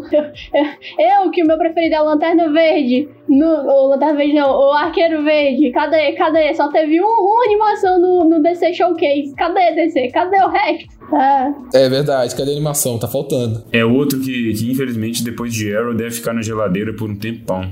Cara, esse aqui eu até achei que iria aparecer mas eu não chegou a aparecer, mas isso foi até erro meu de esperar que fosse aparecer alguma coisa, porque foi muito recentemente confirmado que sairia, né? Que é o filme da Zatanna, que foi confirmado em março desse ano ainda, e que disseram que a gente já teria alguma coisa de roteiro mais pro fim do ano. Porém, não foi dito nada, então creio eu que ainda estejam em negociações. A gente só tem a roteirista até agora confirmado. Cara, da minha parte, que eu achei que foi meio esquecido no churrasco, assim, é uma confirmação que teve três semanas atrás, mais ou menos, que foi em relação a um filme do Jason Todd, do Capuz Vermelho, nesse universo do HBO Max ali, que estaria sendo criado um universo do HBO Max. E vale lembrar que em 2017 foi mencionado, né, do diretor Chris McKay iria assumir um projeto do Asa Noturna, e desde 2017 a gente não tem nenhuma notícia em relação a isso. E quando saiu esse rumor em relação ao filme do Capuz Vermelho, existia também o rumor de que estaria ligado a alguma coisa envolvendo a Asa Noturna. Então eu acho que a DC realmente abandonou esse projeto da Asa Noturna. E, mas se realmente tem esse projeto do Capuz Vermelho, acho que poderia ter sido feito um anúncio, nem que um com um logo, alguma coisa assim, ao longo do DC Fandom, foi o que eu senti falta assim das notícias que saíram recentemente da DC.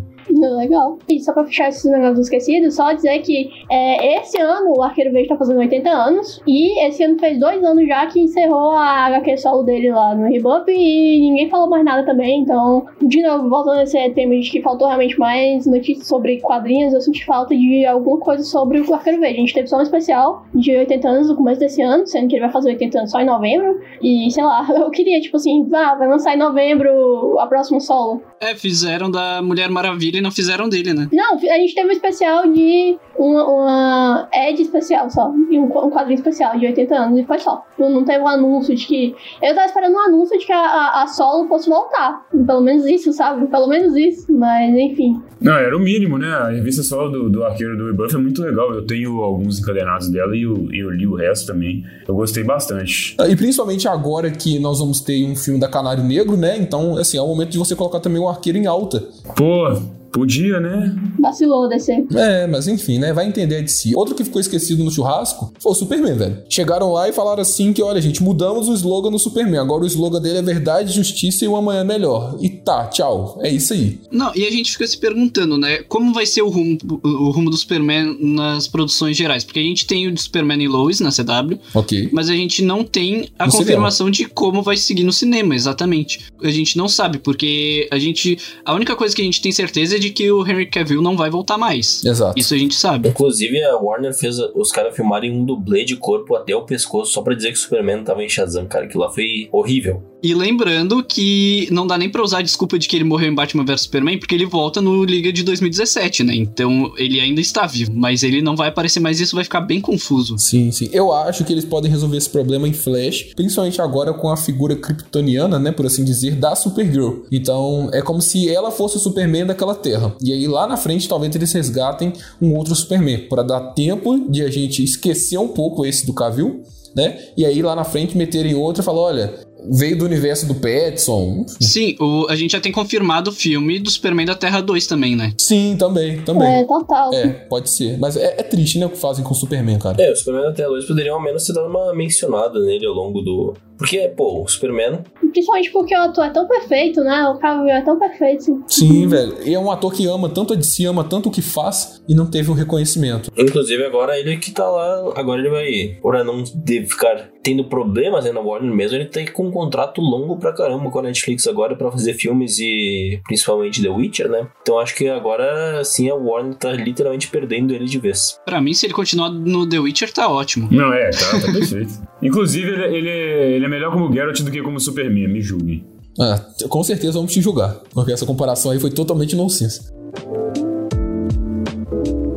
Bom, galera, esse foi o DC Fandom de 2021. Eu acho que foi um evento, como eu disse, mais dinâmico e mais preciso no que queria oferecer do que o do ano passado, que se estendeu a mais séries, mais quadrinhos, enfim. Mas não necessariamente um evento ruim, né? Nós tivemos essas todas as novidades que listamos aqui ao longo desse episódio. Eu acredito que no final de tudo entregaram o que a gente queria, que era teaser, que era trailer e nos preparou para os lançamentos do ano que vem, né? Então já preparem o dinheiro aí, porque ano que vem vai ser o ano dos super-heróis. Temos muitas produções, tanto da Marvel quanto da DC né? Principalmente no mês de março, onde no começo do mês nós temos o Batman estreando e no final do mês Doutor Estranho no Multiverso da Loucura. Então, porra, com certeza nós vamos conferir os dois. Haja dinheiro, mas, enfim, eu estou particularmente feliz com o que entregaram, porque essa experiência e essa ideia DC Fandom que começou no passado veio para ficar. É um evento que abraça muitos fãs, é, ele é um evento acessível, não por ser gratuito, mas por estar em diversas redes sociais. Então você tem o site do DC Fandom que é, disponibiliza alguns avatares ali especiais para você interagir com o evento. Você tem a transmissão no YouTube, na Twitch, no Facebook, enfim. Foi muito bacana isso e com certeza a comunidade nerd agradece por mais, né? Claro que ao longo desse ano nós ainda vamos ter algumas outras novidades sobre alguns desses projetos, talvez algum trailer, não sei, até o fim do ano, mas tá vindo aí CCXP, né? Então pode ser que a Warner traga alguma coisa pra CCXP, até mesmo de projetos que a gente disse que esqueceram desse fandom, e fica aí a nossa expectativa. É, e de tudo, né, a mensagem que fica, principalmente pro Lorenzo, é que Snyderverse acabou, cara. Esquece, esquece.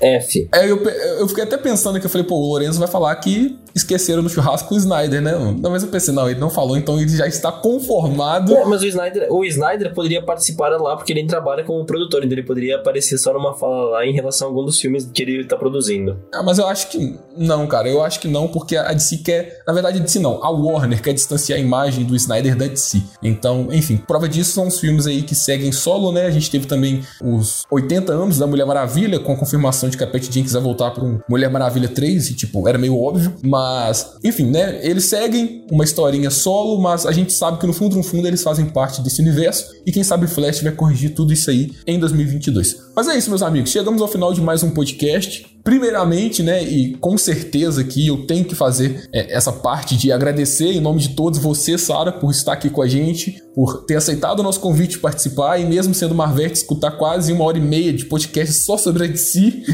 Quem sabe você não volta no episódio da Marvel, né? Isso não é diferente de outro dia da minha vida. Tudo é sobre a DC. é, e é bom lembrar que esse episódio é maior que Venom, né, cara? Meu Deus do céu. Ah, não. Graças a Deus que a que, que, é que menor pessoa se vê não fosse de duas horas. Não, é. Não, não vamos entrar nesse buraco, não. Eterno sofrimento. Mas é, pra você que não conseguiu é, ver Venom ainda, ou já viu Venom depois do nosso podcast, volta lá no episódio passado, onde a gente falou sobre Venom. Tá um episódio super divertido, embora o Sérgio não tenha participado, né? Mas, enfim, foi um filme aí que balançou as nossas opiniões. Entretanto, novamente, Sara, muito obrigado pela sua participação. Volte sempre. Meus amigos de podcast também, muito obrigado por mais um episódio comigo aqui né? E voltamos semana que vem na quarta-feira. O link dos canais aqui do podcast da Sara vai estar na nossa descrição, bem como os nossos, né? Se você quiser seguir a gente nas nossas redes sociais, é arroba Despidamente, no Twitter, no Facebook e no Instagram. E se você quiser também conhecer um pouco mais do nosso lado cult, nosso lado técnico, tem o nosso site onde a gente trabalha com as nossas críticas e reviews que é odespidamente.wordpress.com. Vai estar tá aqui na descrição, é só acessar. E de novo, como eu sempre gosto de dizer, fiquem ligados, se liguem, porque esse mês ainda tem live no Instagram do Despida. Dessa vez comigo, porque mês passado eu não pude participar, mas os quatro membros oficiais vão estar aqui presentes na live do Instagram, que nós vamos também anunciar no Instagram ao decorrer da semana. Então siga a gente no Instagram, porque é muito importante. E atrelado a essa live, eu não sei se vai ser convidativo para você que está nos ouvindo, mas saiba que o Sérgio vai cantar Rebelde na live. Então, porra. Meu Deus. não precisava mais de nada. A gente podia entrar na live para ficar olhando para a cara do outro, só vendo o Sérgio cantar Rebelde, porque já seria uma ótima pedida e um ótimo convite para você vir nos assistir. Mas enfim, né? Ele perdeu que a aposta para chegar nesse ponto. Não, ele não perdeu, ele prometeu.